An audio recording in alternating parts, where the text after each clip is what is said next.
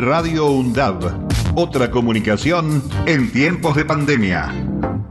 Nuevos contenidos en la radio de la Universidad Nacional de Avellaneda. Otra comunicación en tiempos de pandemia. Radio UNDAB. Sigamos cuidándonos.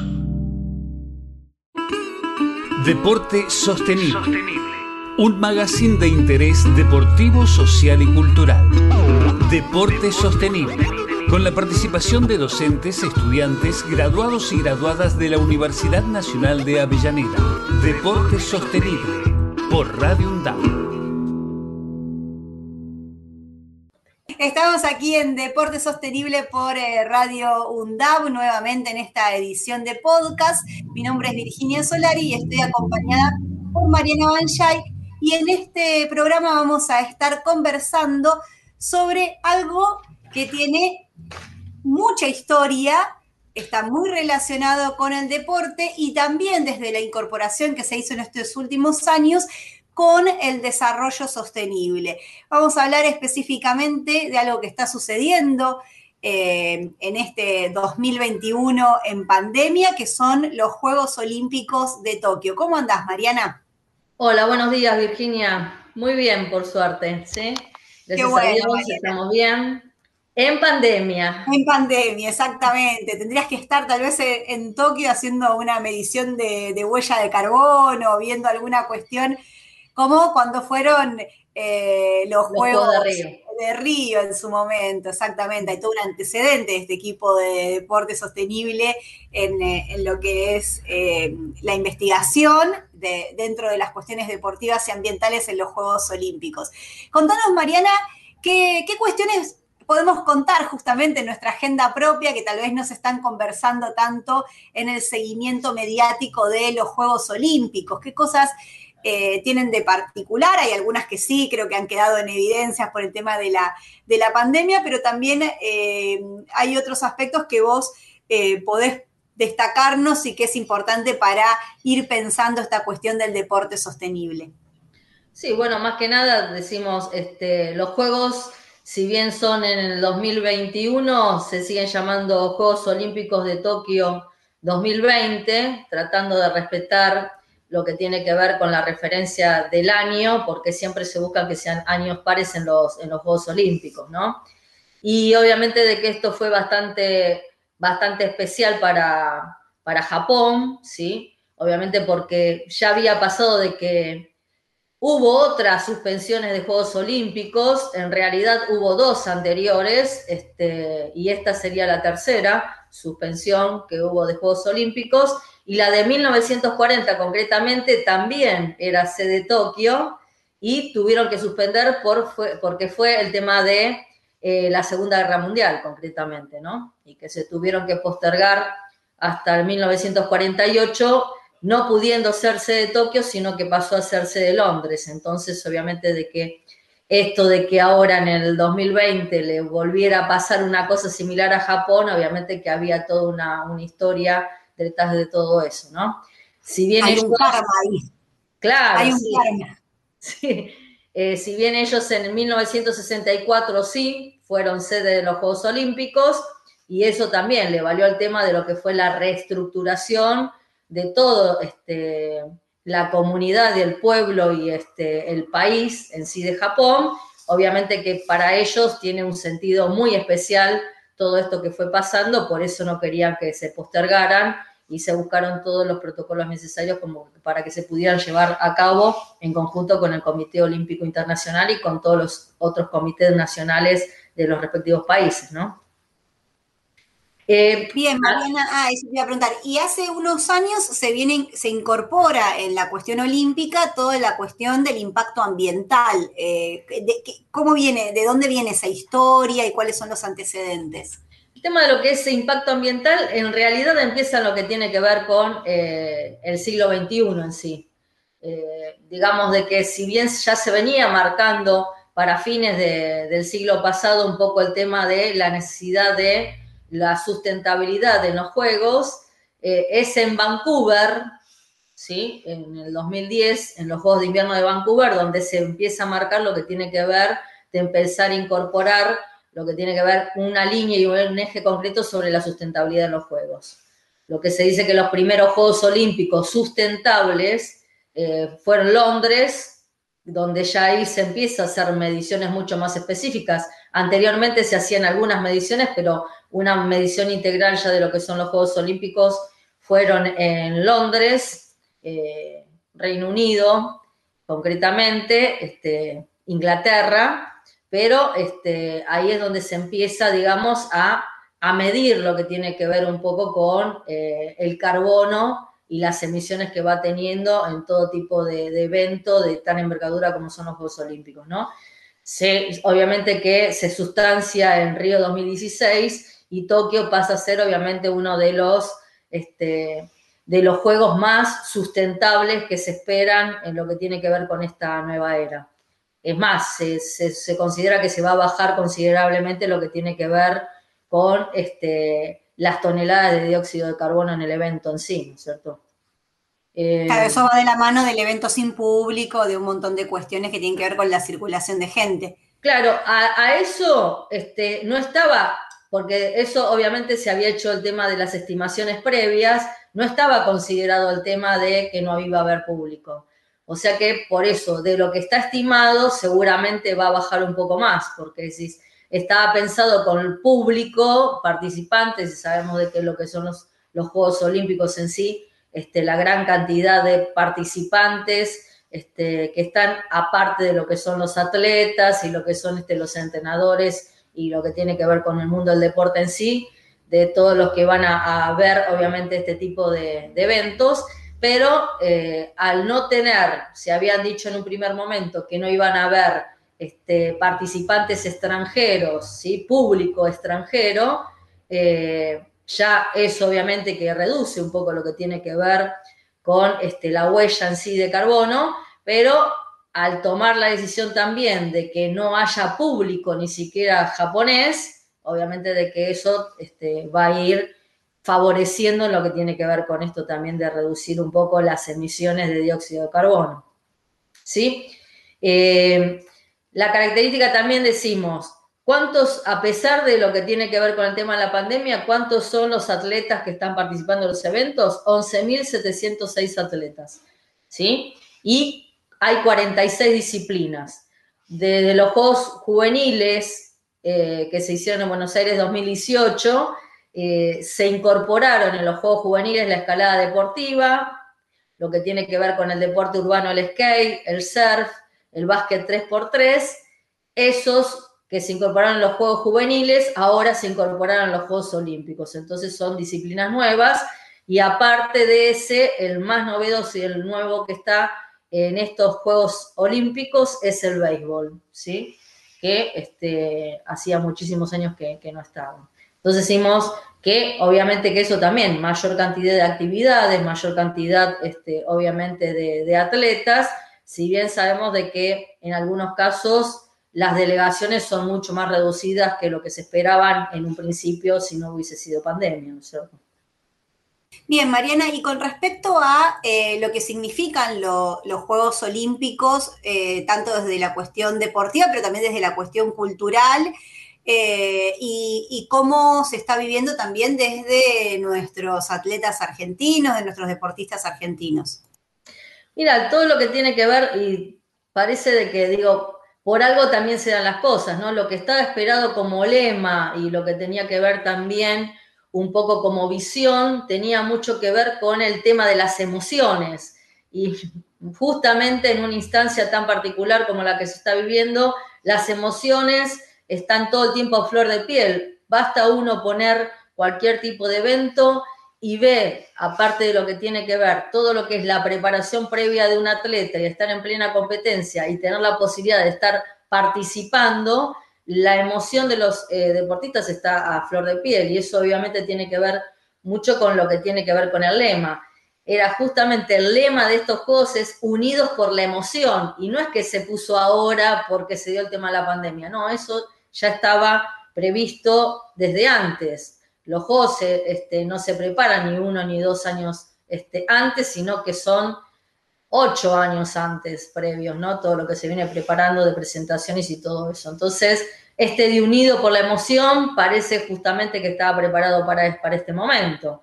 Y la visión, o sea, que estaba prevista, que el deporte tiene el poder de cambiar el mundo y nuestro futuro. Fíjate cómo tiene que ver un Qué significativo, ¿no? Qué sí, significativo. Y esto estaba pensado desde lo que tiene que ver eh, eh, Japón, ¿por qué? Porque Tokio, 1964, transformó completamente a Japón. Entonces ellos eh, tenían y pensaban que se podía considerar de que esto también iba a ser una gran transformación. Y vaya que lo es, porque decimos, estar en, una situación tan particular a nivel mundial y que se estén llevando a cabo los juegos, hace de que esto este, tenga una impronta y un impacto muchísimo más fuerte, ¿no? Entonces, lo que se busca a través de lo que tiene que ver con esa visión es eh, concretamente con, digamos, como unos ejes que se van viviendo durante lo que tienen que ver los juegos, que tienen que ver con dar lo mejor de uno mismo, ¿sí? Es uno de los, este, de esos ejes para, para vivenciar por parte de los atletas, aceptarse unos a otros, donde se incorporan por primera vez en tema de los juegos, pero ya en forma mucho más contundente lo que tiene que ver la diversidad, y el tema concretamente también de lo que tiene que ver, empezar a buscar lo que tiene que ver con la paridad de género también, este, de buscar un equilibrio este, de género en cuanto a lo que tiene que ver en la vida de los atletas. Y obviamente lo que tiene que ver con la transmisión del legado. Entonces, si nos ponemos a ver, tiene mucho que ver con esta situación tan particular y digamos de que también la, este, la comunidad japonesa tiene esa característica de vivencias, de la tradición y obviamente de que eh, es muy importante todo lo que está transmitiendo, desde lo que tiene que ver la comunidad en sí japonesa a todos los atletas. Y si uno los escucha, los atletas hablan justamente de la gran calidez del japonés para recibirlos, ¿sí? Al no tener la posibilidad por ahí de estar compartiendo eh, con la comunidad, o sea, con este, con los invitados que van a ver los partidos este, o los eventos de distintos tipos de deportes individuales o de deportes de equipo, dentro de lo que tiene que ver de extranjeros o del propio país, se, se, ve la calidad justamente del japonés en cómo sirve y cómo están a disposición de poder transmitir todo esto que tiene que ver con el servicio, con las emociones, y obviamente decimos es una manera de recibirlos como comunidad japonesa a todos los atletas del mundo. Mariana, y me quedo con esto de el deporte para cambiar el mundo, ¿no? Que, creo que también eh, va muy de la mano para, le podríamos cambiar el nombre al programa y poner el deporte para cambiar el mundo, creo, en, la, nueva edición de, Deporte Sostenible, tal vez. Eh, ¿Qué cosas eh, vos crees que, se pueden trabajar, digo, también a lo local, porque me parece que la carrera de, actividad física y deporte en nuestra universidad, con, eh, si lo trabajamos con un perfil de identidad de, gestión, también podría ser una carrera que posiciona el deporte para cambiar al mundo. Eh, ¿qué, cosas crees vos y trabajás vos también como, como docente desde esa perspectiva? Esto de cambiar el mundo, digo, a mí me, toca, obviamente, porque tiene que ver un poco con, este, con lo que yo vengo trabajando desde hace muchos años sobre los Juegos Olímpicos, en lo que tiene que ver con alineamiento de sustentabilidad. Decimos, bueno, sabemos de que el deporte es una herramienta especial, obviamente, para educar en valores y mucho más en lo que tiene que ver con esto de la vivencia, de lo que tiene que ver de vivir del cuidado del planeta y el cuidado de las personas. Eso este, viene por, por ese lado también. Entonces decimos, esto de lo que tiene que ver con el poder, ¿sí? De cambiar el mundo parece algo muy fuerte, pero no imposible. Y esto tiene que ver con, decimos, bueno, desde el tema de lo que tiene que ver la, la unidad de tratar de ser mejores este, para el planeta y para el respeto a las personas, es clave. Y obviamente que tiene que ver con distintos distintos pasos que uno puede llegar a hacer. Y bueno, eh, uno empieza por el tema de la educación. Nosotros acá en Argentina, hace poco que entró en vigencia lo que tiene que ver con la ley de educación ambiental y creo que eso es clave en considerar que desde la educación ambiental podemos obviamente ir incorporando estos aspectos para, decimos, de empezar a transformar el día a día, que decimos, bueno, lo que tiene que ver con el cuidado del planeta y con el cuidado y el respeto de cada uno de las, de las personas y de los seres vivientes que conforman lo que tiene que ver con, con nuestro planeta. Entonces, esto de empezar a analizar y digo de que no sea desconocido para todo lo que hay y lo estamos vivenciando, porque no solamente es el tema de la pandemia, todo esto que estamos viviendo, sino que estamos viendo todas estas situaciones y estos fenómenos naturales que se están dando a nivel mundial, donde no podemos desconocer de que hay una situación particular y que, se tiene, que tiene mucho que ver con el tema del cambio de planeta. Entonces, yo creo que eso también tenemos que incorporarlo en el tema de la, educación y lo que tiene que ver la formación y capacitación de los deportistas, de la comunidad en general, porque acá no pasa por deportistas, este, por la gente del mundo del deporte o por el ámbito académico o el, ámbito educativo. Este tiene que ser un compromiso de todos. Creo que la pandemia es un llamado de atención para todos, que decimos que no podemos vivir, este, como suelo decir yo, en un frasco metidos, este, viviendo nuestro propio mundo. Decimos, no, hay una realidad para la cual nosotros nos tenemos que preparar sin desconocer de que esa realidad tiene que ser, este, obviamente, tenida en cuenta. Y esto de empezar a gestionar con pequeños cambios en lo que tiene que ver la realidad del club, del colegio, de la escuela, de la universidad, de la familia también, ¿no? Y que decimos que gracias este, a que esto de la educación ambiental no se, no se empieza a dar ahora, sino que se viene dando, lo vemos mucho más marcado en los niños, en los niños, en las niñas, que obviamente ellos como que ya lo tienen incorporado, esto del cuidado este, al, planeta, del cuidado a las personas, que a nosotros quizás nos sigue costando algunas cosas, pero ellos ya lo tienen como algo, lo tienen como naturalizado, y entonces decimos, eso obviamente que es importante, entonces decimos, ver cómo trabajar todo lo que tiene que ver con esto, y obviamente el tema de aprovechar todo lo que tiene que ver con el ambiente natural, ¿sí? Este, salir un poco de lo que son las cuatro paredes para empezar a incorporarnos a lo que tiene que ver la vida este, natural, al aire libre, y que sabemos de que justamente hoy nos piden, bueno, si se reúnen, traten de hacerlo al aire libre. Bueno, obviamente que creo que son cosas que nos están marcando, por eso digo que son pautas que eran impensadas hace un año atrás y hoy las estamos viviendo y las, estamos vivenciando. Y además, Mariana, eh, estaba pensando con esto del aire libre, ¿no? Repensar justamente eh, nuestras ciudades con estos espacios de, aire libre eh, cercanos que, me parece que también, incluso en las ciudades muy concentradas y, y en el AMBA, aunque hay pocos espacios verdes, que es algo que siempre remarcamos, los hay y a veces eh, cuesta valorarlos, acordarse de que están, ¿no? Uno sale a hacer un, trekking o una caminata por aire libre, tal vez cuando está en un periodo de vacaciones, eh, y no decir, bueno, una vez a la semana, aunque sea, salir a hacer una caminata en donde mire para los costados y vea verde. No, y esto también digo de lo que tiene que ver, de incorporando también algunos conceptos eh, creo que también hay que trabajar sobre el tema de lo que significa eh, la libertad también, ¿no es cierto? Porque con esto de la pandemia uno escucha mucho de que, que como que se los está privando de la libertad, poniéndole tantos condicionamientos en un montón de cosas, pero estamos viendo de que todo esto de cuestiones de, este, de cumplir protocolos, de ser cuidadosos en lo que tiene que ver para resguardo de la vida. Estamos hablando de justamente de la vida, ni más ni menos que la vida de los seres humanos este, tiene que ver justamente con el respeto al otro. Que si bien yo desde, desde un lugar por ahí personal no me interesa tanto, digo, bueno, pero tengo que estar resguardando la vida de quienes están conviviendo conmigo, con las personas con las cuales yo trabajo, con las personas con las cuales yo estoy todos los días en mi ámbito este, educativo o en lo que tiene que ver en, el, en una actividad recreativa. Entonces, obviamente que estas cuestiones que cuando hablamos de, decimos, bueno, ¿por dónde pasa la libertad? Decimos, ¿cómo son necesarios estos protocolos?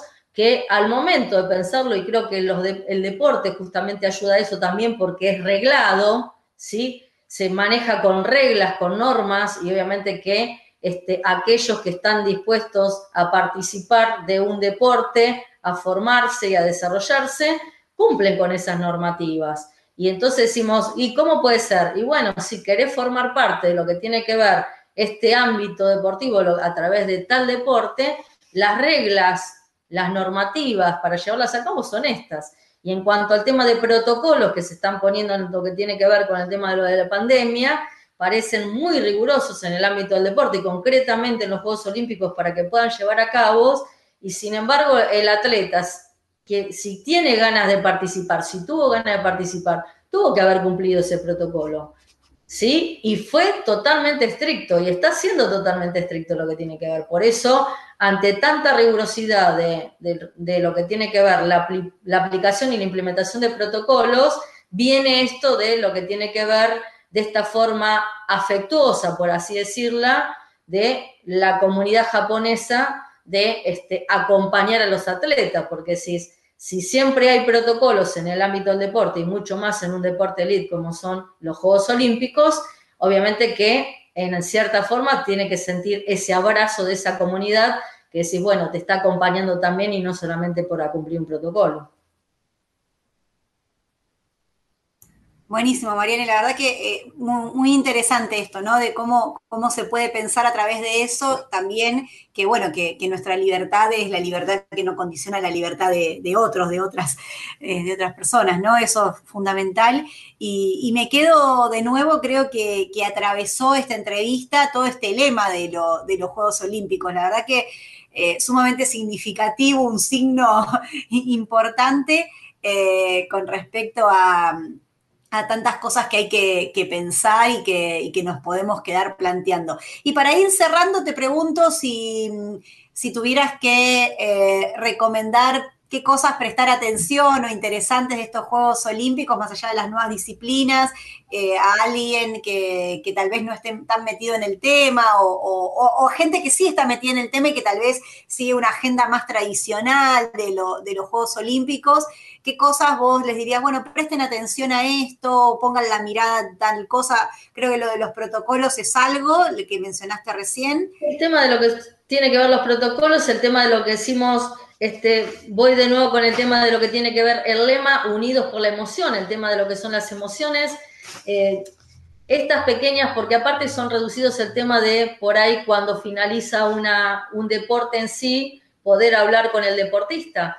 Y, se nota a, flor de piel lo que tiene que ver la emoción cuando le hacen una pregunta al deportista, automáticamente se emociona por todo lo que tuvo de esfuerzo que es mucho más que el que viene haciendo con todas estas cuestiones de cosas que tuvo que dejar de lado para poder participar. Entonces, simplemente escuchar el tema de lo que tiene que ver con esas pequeñas entrevistas a los deportistas te dejan un mensaje este, lleno de un montón de contenidos y un montón de este, aspectos como para, vivenciar. En el caso de nuestro país, eh, decimos, eh, bueno, ya eh, participó Paula Pareto, bueno, es un símbolo, obviamente, para, todo lo nuestro, ¿no? Entonces, ella, en, lo que fue la entrevista que le hicieron, pedía perdón por no haber este, dado una alegría este, como hubiese querido darla, como fue en Río que este, ganó la medalla este, de oro, ¿sí? Eh, pero decimos, tiene toda una trayectoria y, y lo que representó Paula Pareto no solamente en el deporte a nivel nacional, sino a nivel mundial también, en lo que es ella como persona, ¿no? Y haber sido elegida para llevar la bandera olímpica, wow, muy fuerte, ¿no? Entonces, eh, son esas cosas que te llenan de emoción, decís, no, no esperas y decís, fue elegida como la representante de América, entonces, uh, qué fuerte que es eso. Entonces decís, esas cuestiones. Eh, ayer cuando lo veía, decimos, este, a, Escola, ¿sí? De básquet, también son sus quintos Juegos Olímpicos. Y cuando dijeron, bueno, este, Argentina perdió por paliza, yo decía, no, si yo veía el sacrificio que hicieron para jugar y haber hecho 100 tantos, digo, no hay ninguna paliza. En, otros este, eventos de básquet que se, que se están haciendo, no se, no se hacen tantos tantos. Y yo decía, lo que tuvieron que poner para hacer 100 tantos y no poder lograr ganar el partido. Entonces, sí, la leyenda lo que tiene que ver, que a pesar de todo lo que tenían, y ayer el partido fue re emocionante, ayer era hoy a la madrugada, ¿no? este, de ver el esfuerzo de los deportistas que no bajaban los brazos y que seguían adelante porque se habían dispuestos a representar lo que tiene que ver a la nación a lo que tiene que ver un país también, ¿no? Yo creo que esto también es muy fuerte. ¿Por qué? Porque durante una situación de pandemia también escuchamos todo el tiempo que sí que se quieren ir afuera, un montón de cosas, y muchos de los deportistas que nosotros tenemos se están desarrollando en el exterior. Pero eh, más allá de eso, no dudan un minuto en representar al país. No lo dudan un minuto. Y no te van a hablar mal de, de Argentina. Entonces, yo creo que esa es una enseñanza grandísima, ¿no? Eh, hace un rato terminó de competir Delfina Piñarello en los 1500 metros. Eh, ganó medalla de plata en los Juegos este, Juveniles de, de, Río 2016 y medalla de oro también. Y ella por primera vez se inicia en la competencia con mayores. Y ella decía, lo que me ayudó a madurar, ¿sí? La pandemia era una niña, prácticamente una adolescente, cuando compitió 2000, 2018 acá en Buenos Aires, y ella decía, no me preparé para, este, para haber quedado octava en la serie, este, pero no me interesa el tema del resultado, obviamente de que sí, porque no se preparó para ese resultado. Pero decimos, todo esa impronta, ella decía, estar desde una realidad donde ver que los otros se pueden preparar y vos no, vaya que tenés como para tener enseñanza y no reniegan de lo que tiene que ver este, el país en sí. Entonces, fíjate cuántas enseñanzas que nos deja el deporte y en cada palabra de lo que este, van brindando con la práctica en sí, con la competencia que están teniendo los deportistas argentinos y con las mínimas palabras este, que, se van, este, que se van dando. Ayer, y por último así para terminar, Belén este, Mauriz en esgrima, que también este, ya finalizó y quedó, este, no pudo llegar a la, final. Eh, en medio de eso que ella decía, bueno, son los terceros juegos, eh, tampoco pensaba tener, este, eh, pensaba obtener una mejor posición este, en cuanto a esgrima, y en ese momento cuando lo estaba comentando, aparece el entrenador y con un cartelito le decía este, si se quería casar con ella. Bueno, esas son las cosas que cambian el mundo. ¿Sí? Entonces, por eso ella decía, yo no venía acá para estar emocionándome y tengo a la persona que es el amor de mi vida que me lo está pidiendo frente a las cámaras. Entonces decimos, son esas situaciones. Entonces, eso también va a recorrer el mundo. Entonces decimos, como también a través de todo esto tiene que ver y cómo acá algo tan concreto como tiene que ver el amor de dos personas, ¿sí? que se aman y que este, se guarda el tema de poder casarse el tema de decir, bueno, de lo que tiene que ver también la fidelidad del amor. Entonces, por eso decimos lo, grandioso que, es el deporte en sí. Entonces decimos, nos da todo el tiempo para aprender. Así veamos un deporte que ni siquiera sabemos de qué se trata, ¿sí? Pero alguna enseñanza te está dando, porque atrás hay un montón de trabajo que no le lleva ni un día, ni dos, ni tres. Y a veces también en esto de que vivimos en la era de la inmediatez y queremos todo en el momento, para llegar a esos lugares te lleva como mínimo cuatro o ocho años de preparación. Entonces, decíamos, para 10 segundos, para menos de 10 segundos Usain Bolt se tenía que preparar cuatro años. Entonces decimos, bueno, ¿cuánto hay de esto de que decimos queremos las cosas hoy y las cosas no son tan así, ¿no? Entonces decimos, todo esto tiene que ver con esta herramienta y este, este tan grande que tiene que ver con el deporte en sí que educa en los valores y que educa a través de lo que el deportista transmite con sus vivencias y con sus emociones. Muy bien, Mariana, la verdad que eh, muy, muy interesante todo lo que contás y creo que para cerrar me quedo entonces con, con este lema, con esta frase el deporte tiene el poder de cambiar el mundo y nuestro futuro. Eh, y con eso cerramos este eh, interesante y particular programa muy específico de deporte sostenible eh, aquí en, Radio UNDAV, donde hemos tocado un tema que venimos siguiendo desde que arrancamos, que son justamente los Juegos Olímpicos. Muchas gracias, Mariana, y ya estaremos eh, preparando nuevas temáticas. Bueno, muchas gracias. Buenos días para todas, todas y todes. Radio UNDAV, otra comunicación en tiempos de pandemia. Nuevos contenidos en la radio de la Universidad Nacional de Avellaneda. Otra comunicación en tiempos de pandemia. Radio UNDAB. Sigamos cuidándonos.